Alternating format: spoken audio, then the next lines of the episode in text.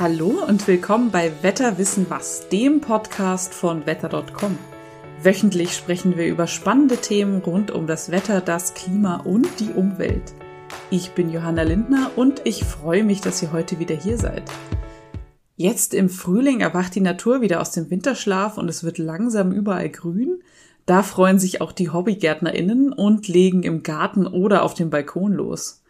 Doch auch der Klimawandel schreitet immer weiter voran und verändert die Rahmenbedingungen für uns und unsere Gärten.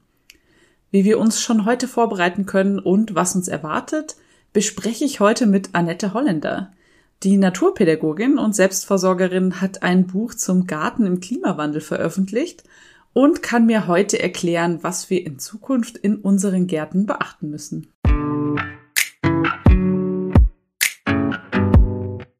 Hallo, Frau Holländer, schön, dass Sie heute bei uns im Podcast mit dabei sind. Hallo, ich freue mich auch, dass Sie mich eingeladen haben.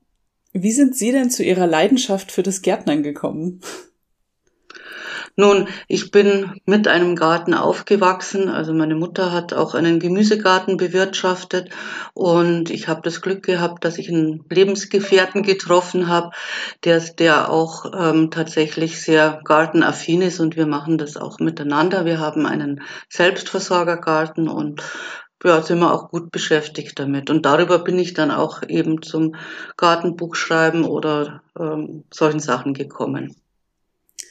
Ähm, was gefällt Ihnen denn da besonders? Auf was legen Sie viel Wert? Also ich lege viel Wert auf die sogenannten alten Gemüsesorten.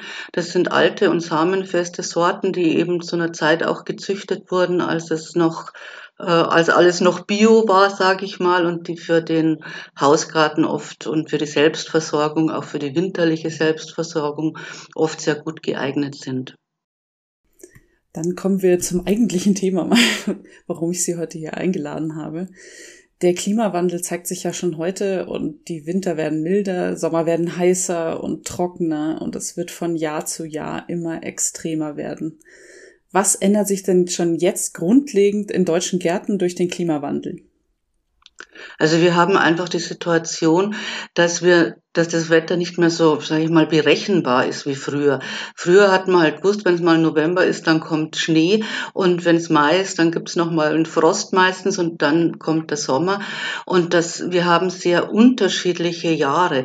Wir haben jetzt zum Beispiel vor ja, 2018 sowieso diesen ewigen Sommer von April bis Oktober gehabt. Wir hatten aber auch vorletztes Jahr ein sehr nasses Jahr. Da war das früher sehr warm und ähm, dann dachte dachten alle schon, ja, jetzt wird's äh, ein super trockener Sommer wieder und dann hat's wahnsinnig viel geregnet.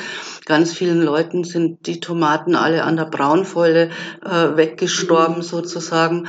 Und wir haben jetzt wieder die Situation, dass man nicht so recht weiß, jetzt ist es eigentlich eher kühl. Ähm, was kommt? Wird's ein warmer Sommer? Wird's ein trockener Sommer? Und wir haben aber tatsächlich dann auch Wetterlagen, die, die länger stehen bleiben sozusagen, egal ob es jetzt der Regen ist. Meistens ist es vor allem die Trockenheit, dass wir viel längere Trocken- und Dürrephasen haben. Das heißt, man muss sich darauf einstellen, dass einfach Sachen länger so bleiben. Das ist jetzt zumindest die Erfahrung und die Beobachtung, die ich in den letzten Jahren gemacht habe. Auch das Extremwetter wird ja dann immer heftiger. Und ähm, im Ex Klimawandel wird's immer extremer natürlich. Also starke Schauer, Gewitter, Tornados, Hochwasser. Wie kann ich denn meinen Garten auf so extremes Wetter vorbereiten? Ich sage mal so, wenn es jetzt wirklich so ein Extremsturm ähm, Sturm ist, Hagel und so weiter oder alles überschwemmt ist, dann ähm, kann man eigentlich nicht mehr viel machen. Grundsätzlich ist es so, dass wir versuchen sollten, robuste, widerstandsfähige Pflanzen anzubauen, die auch mit ähm, Temperaturschwankungen und so, so einfach einigermaßen zurechtkommen. Okay, das heißt, viel mehr kann ich gar nicht machen. Was jetzt wirklich so ganz extremes Wetter wie Sturm, Hagel, äh, Überschwemmung anbetrifft, da ist man ein Stück weit einfach der Natur ausgeliefert. Dann gibt's ja auch das Gegenteil, also Dürresommer. Wie reagiere ich denn da am besten drauf? Also da kann ich natürlich im Garten schon einiges machen. Das eine ist zum Beispiel, dass ich äh, meine Beete mulche Also das Mulchen kommt ja auch aus der Permakultur, das heißt, der Boden wird abgedeckt, Entschuldigung, der Boden wird mhm. abgedeckt, zum Beispiel mit äh, Grasschnitt, Stroh, Laub, je nachdem, was ich zur Verfügung habe. Dadurch wird auch Feuchtigkeit im Boden gehalten. Die Sonne brennt nicht so drauf, der Boden trocknet nicht so schnell aus. Ich kann, natürlich, ich kann natürlich auch bei der Pflanzenauswahl darauf achten, dass ich Pflanzen wähle, die auch mit so einem Wetter einigermaßen zurechtkommen. Und ähm, grundsätzlich ist es so, dass ich versuchen sollte, meine Pflanzen eben mit Wasser nicht zu sehr zu verwöhnen, dass ich einfach sagen kann, okay, die werden, wenn ich jetzt pflanze, natürlich brauchen die Wasser, aber wenn ich weniger gieße, äh, sind die Pflanzen dazu in der Lage, dass sie Wurzeln bilden, die in tiefere Bodenschichten gehen. Das heißt, die Pflanzen nicht mit Wasser so verwöhnen und ein bisschen auch dran gewöhnen, dass es mal Trockenheit gibt. Ich kann sie natürlich nicht austrocknen lassen lassen. Also das geht nur bis zu einem gewissen Grad. Das heißt, da muss man dann genau beobachten, bis wohin sie das aushalten, die Pflanzen. Ja. Und vor allem eben, wenn ich frisch sähe oder Jungpflanzen einpflanze, die brauchen erstmal das Wasser, weil die müssen keimen, die müssen ja erstmal Wurzeln bilden, um sich dann sozusagen selbst versorgen zu können. Gibt es denn noch andere Wege, wie wir im Garten Wasser sparen können? Also Wasser sparen kann ich natürlich, indem ich Regentonnen aufstelle, dass ich äh, Niederschlagswasser auffangen kann. Ähm, ich kann versuchen, jetzt, das ist natürlich auch so ein bisschen mit ähm, Topfanbau ähm, auf Balkon, Terrasse, das Problem, dass Töpfe natürlich viel schneller auch austrocknen. Da muss ich grundsätzlich mehr gießen. Ich kann aber auch sagen, ich beschatte die Töpfe, ich nehme keine schwarzen Töpfe. Also man kann schon ein bisschen vorbeugend auch arbeiten. Gibt es denn da besonders gute Töpfe? Naja, sagen wir mal so, ähm, die schwarzen Töpfe, die, so, die es in der Regel so im Handel auch gibt, die absorbieren natürlich auch die Wärme. Der Wurzelbereich mhm. wird bei den Pflanzen dann sehr warm. Man kann auch Verbrennungen bekommen an den Wurzeln, wenn die Wurzeln an der Topfwand kleben sozusagen. Und da ist es einfach wichtig, dass ich versuche, entweder den Topfbereich zu beschatten. In der Natur ist es ja so, die Wurzeln der Pflanzen sind ja unter der Erde, da ist es grundsätzlich kühler. Und auch wenn ich einen sehr heißen Balkon habe, dass ich einfach mal einen Sonnenschirm aufstelle, dann äh, um ein bisschen die Hitze einfach auch abzuhalten.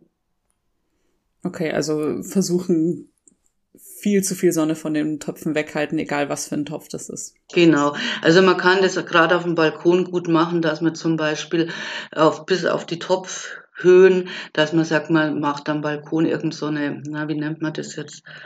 Ähm, aus, gibt es aus Stroh oder Bambus so Matten, die man, die man anbringen kann, um einfach diesen, diesen Topfbereich zu beschatten.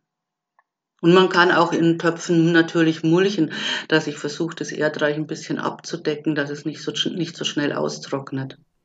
Ja, das heißt, man kann auch auf dem Balkon ganz schön viel machen. Man kann schon auch einiges machen, auf alle Fälle. Gibt es denn Pflanzen, die wir in Zukunft vermehrt anpflanzen sollten, auch aus anderen Regionen? Und, wo wir schon bei Balkon waren, unterscheidet sich das bei Gärten und Balkonen? Also von den Pflanzen, die ich anbaue, äh, ist es halt so, wenn ich jetzt zum Beispiel, wenn ich einen ein normales Gartenbeet habe, wo auch über ein teilweise dann der Wind besser durchgeht, wo es auch reinregnet und so weiter. Ähm, da habe ich eher so diese natürlichen Voraussetzungen. Da muss ich einfach schauen, was ist für den Balkon geeignet. Ich kann einfach auf dem Balkon jetzt im Sommer, wenn äh, der Salat, wenn es recht heiß ist, fängt dann zu schießen an. Äh, die, Kohl wird zum Beispiel sehr anfällig dann für Schädlinge wie die weiße Fliege, wenn es zu trocken und zu heiß ist. Da muss ich einfach wirklich gerade auf dem Balkon äh, die Pflanzenauswahl ähm, mir anschauen und da ist dann einfach die Tomate und die Paprika besser geeignet in so heißen Sommern. Und wobei man die natürlich trotzdem auch gießen muss, das ist klar. Mhm. Ähm, Ansonsten jetzt zu sagen, andere Pflanzen anbauen, also es geht gerade im Zierpflanzenbereich momentan ein bisschen in die Richtung, dass man sagt, ja, dann pflanzt man halt trockenverträgliche Pflanzen, die irgendwo aus anderen äh, Regionen kommen. Das ist äh, aber nicht wirklich die Lösung, weil diese Pflanzen meistens nicht ähm, für unsere Insekten geeignet sind. Das heißt, die Insekten können mit denen nichts anfangen, die äh, finden da keine Nahrung und das ist ja auch was, was sehr wichtig ist, ist, dass wir ähm, auch schauen, dass die mhm. Insekten und Vögel und so weiter auch ihr Nahrungsangebot bekommen. Insgesamt ist es so, ähm, was ich die Erfahrung gemacht habe, vielfältig anbauen ist wichtig. Ich nehme mal, nehm, äh, nehm mal nochmal das Beispiel mit den Tomaten. Wenn ich jetzt eine Tomatensorte habe und die ist gerade auf eine bestimmte Wetterlage sehr empfindlich, ähm, dann kann sein, dass ich einen Ernte-Totalausfall habe. Wenn ich 20 verschiedene Tomatensorten habe, dann ist es in der Regel so, dass es immer welche gibt, die damit zurechtkommen und die und man dann trotzdem noch, auch in einem sogenannten schlechten Jahr, äh, trotzdem noch auch eine ähm, Ernte hat, die sich lohnt.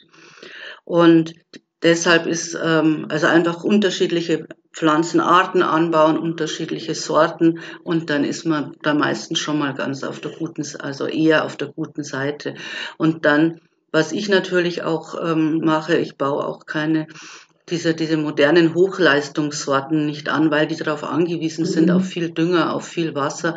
Also ich bin da, ich tendiere dann eher zu den alten samenfesten Sorten. Das sind ähm, vor allem beim Gemüse sind das Sorten, die sind gezüchtet worden in einer Zeit, wo ähm, zum Beispiel Kunstdünger und so weiter gab es noch nicht, Pestizide gab es nicht. Die sind in der Regel robuster im Freilandanbau, die sind robuster, wenn ich sage, ich will ähm, mich für den Winter selbst versorgen. Und da gibt es auch eine riesige Auswahl an tollen und geschmackvollen Pflanzen. Und grundsätzlich ist es so, wenn man mal weiter denkt, äh, dass diese samenfesten Sorten auch ähm, die sind, die werden ja immer wieder an einem Standort dann vermehrt und die sind auch in der Lage, sich ein Stück weit an Klima, an Bodenbedingungen und so weiter anzupassen. Da, also das ist für die Zukunft meiner Ansicht nach sehr, sehr wichtig, dass wir versuchen, mit diesen Pflanzen ähm, zu wirtschaften, weil wir sie brauchen werden, diese, diese Anpassungsfähigkeit, die dadurch grundsätzlich gegeben ist. Kann man denn diese Arten im zum Beispiel Gartencenter auch gut unterscheiden von den modernen? Also wenn ich Pflanzen kaufe, nicht. Äh, beim Saatgut ist es so, dass äh, das auf der Saatgutpackung vermerkt sein muss, wenn es eine zum Beispiel F1-Hybride ist. Äh, es ist allerdings jetzt für den Laien, sage ich mal, der sich mit dem Thema noch nicht so beschäftigt hat, ähm, ist es, also man muss es nachlesen, weil bei manchen Sorten steht es vorne drauf als Qualitätsmerkmal sozusagen, bei anderen steht es hinten im Kleingedruckten, also man muss sich dann, muss halt schauen. Ja, weil ich musste da gerade an mich denken. Ich habe jetzt ganz neu sozusagen einen Garten und habe keine Ahnung. Das heißt, da muss ich dann einfach recherchieren, wenn ich suche. Ja, genau. Und äh, ich meine, wir haben ja äh, grundsätzlich heutzutage auch den Vorteil, dass es das Internet gibt. Mhm. Und äh, man kann, es gibt einfach sehr viele Anbieter übers Internet, die Sorten ähm, anbieten, die wir im Gartencenter gar nicht finden würden. Also mhm. diese Vielfalt, von der ich vorhin gesprochen habe, da muss man einfach online mal schauen und dann auch einfach ausprobieren und sagen, taugt es jetzt bei mir was oder ähm, wächst es oder muss ich äh, vielleicht doch schauen, dass ich andere Sorten nehme, je nachdem, wie mein Boden ist oder was ich insgesamt einfach berücksichtigen muss.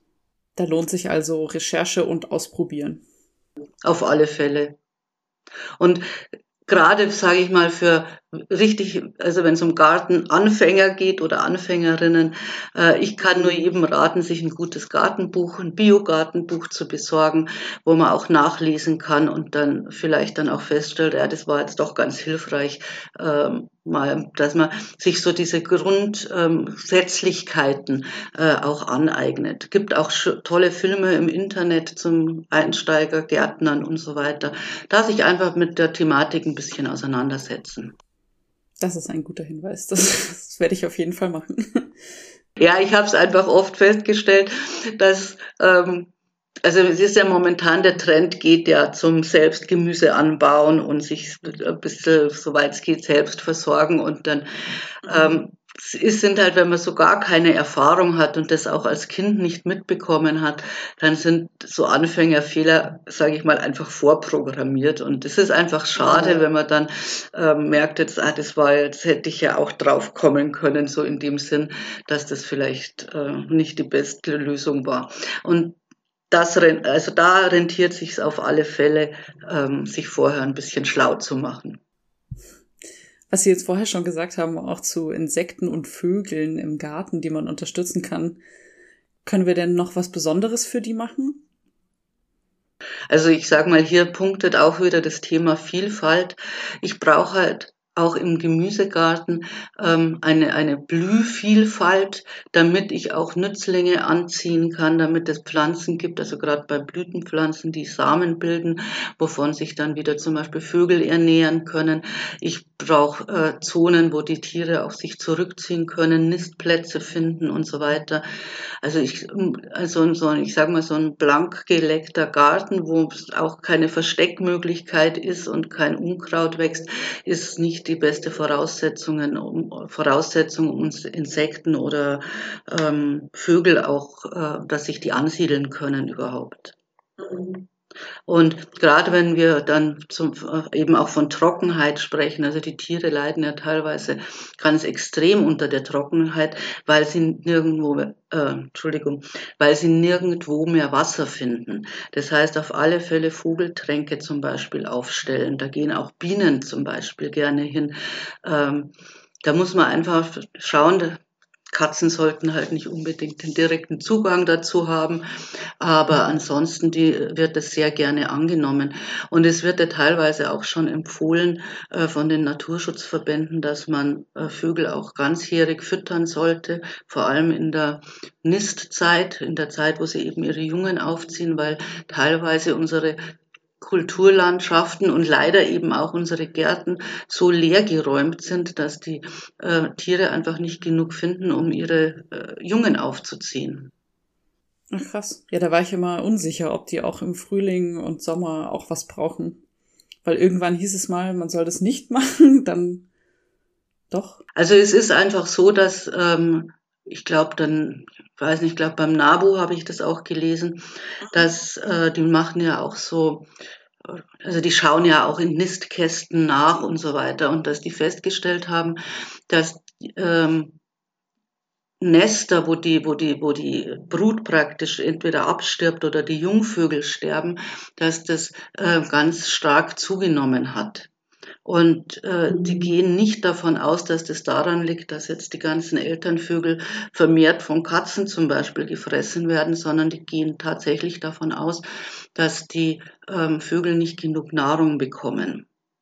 Und wie gesagt, äh, wenn wenig Blühangebot da ist, sind äh, wenig Insekten da und ähm, also das ist ja die Nahrungskette, die sozusagen unterbrochen mhm. wird und man kann auf alle Fälle unterstützend ähm, Vogelfutter anbieten, wenn die Vögel genug anderweitig finden, dann werden sie auch gar nicht so viel fressen. Aber wenn sie es brauchen, dann steht es eben zur Verfügung. Das heißt, man merkt dann, ob sie es brauchen. Wenn es sofort weg ist, dann ist es wohl sinnvoll. Gibt es da Sachen, auf die man achten muss für Vogelfutter? Also man kann natürlich, also es gibt im Handel äh, Ganzjahresfutter. Äh, wichtig ist, dass das relativ eiweißhaltig ist. Es gibt auch Futter wie zum Beispiel so Insektenknödel oder Futter, wo Insekten mit drin sind, so Mehlwürmer oder sowas. Weil für die Vögel wie zum Beispiel Stare oder Amseln, die viele Insekten auch normalerweise äh, oder Weich, also Weichtiere wie Würmer, Käfer und so auch verfüttern, die brauchen auch für die Aufzucht ähm, der Jungen dann eiweißreiches Futter. Also wenn ich einfach nur Körner hinschmeiße wie ein Weizen oder ein Hafer, das holen sich die Tauben, aber für Stare oder Amseln und auch Meisen zum Beispiel äh, ist das Futter dann nicht geeignet. Aber da kann man im Handel sich beraten lassen, beziehungsweise es steht auf den Packungen in der Regel auch drauf. Es ist nicht so schwierig, da das Richtige zu finden. Okay, aber auf jeden Fall ein guter Hinweis. Was wird denn in Zukunft im Garten besonders wichtig werden, woran wir heute vielleicht noch gar nicht denken? Also ich denke schon, dass es grundsätzlich ähm, eben mit der ganzen Trockenheit und so weiter ein Thema sein wird. Äh, es ist auch anzunehmen, dass äh, vielleicht äh, in Privatgärten dann auch das äh, Gießen aus der normalen Wasserleitung verboten ist, wenn es regional sehr trocken ist. Das heißt, sich wirklich Wasservorräte äh, anzulegen in Regentonnen äh, zum Beispiel ist sehr wichtig oder dass man äh, über eine Zisterne Wasser auffängt. Es gibt auch so, wenn man einen großen Garten hat, kann man auch versuchen, so Art ähm, Rückhaltebecken. Äh, das ist so ähnlich wie ein Teich, der aber zwischendurch auch wieder austrocknen kann, aber einfach auch Wasser aufnehmen kann. Wir haben ja oft das Thema mit dem Starkregen dann, dass sich das abwechselt und dass dann ähm, die Wassertonne läuft über, der, der Boden kann das Wasser gar nicht aufnehmen und das Wasser, das eigentlich da wäre, äh, fließt oberflächlich ab. Und dafür Vorsorge zu treffen, das denke ich, ähm, wird wichtig werden. Und was können Sie denn jetzt so als letztes noch GärtnerInnen für die Zukunft ans Herz legen? Also ich denke, dass es einfach ganz, ganz wichtig ist, dass wir versuchen, mit der Natur zu arbeiten, zu wirtschaften, zu gärtnern und nicht gegen die Natur. Momentan ist es so, dass ähm, gerade auch in der industriellen Landwirtschaft, es wird versucht, aus allem so viel wie möglich rauszuholen, ohne Rücksicht auf äh, Insekten, auf Tiere und so weiter. Wir sind darauf aber angewiesen, äh, alleine wenn man ans Thema Bestäuberinsekten zum Beispiel denkt. Und das ist so, als wenn man jetzt das zusammenfasst, äh, worüber wir heute gesprochen haben, äh, dass wir eben sagen, wir versuchen nicht nur einen Garten für uns zu schaffen, sondern auch einen Lebensraum äh, für Pflanzen und Tiere, die wir jetzt normalerweise vielleicht nicht, gar nicht so beachten. Dann haben wir, denke ich, die besten Chancen, dass wir mit diesen Veränderungen, die auf uns zukommen, auch umgehen können. Es ist ja so, es gibt ja die Permakultur. Einige Hörerinnen haben das sicherlich auch schon mal ge ähm, davon gelesen oder gehört. Und da geht es genau darum, dass wir versuchen, Lebensraum für alle zu schaffen und nicht nur für uns Menschen. Und dass wir mit der Natur leben und nicht gegen sie. Das ist doch ein schönes Schlusswort mit äh, mehr Umsicht und Voraussicht. Genau. Dann vielen Dank für Ihre Zeit. Ja, danke schön.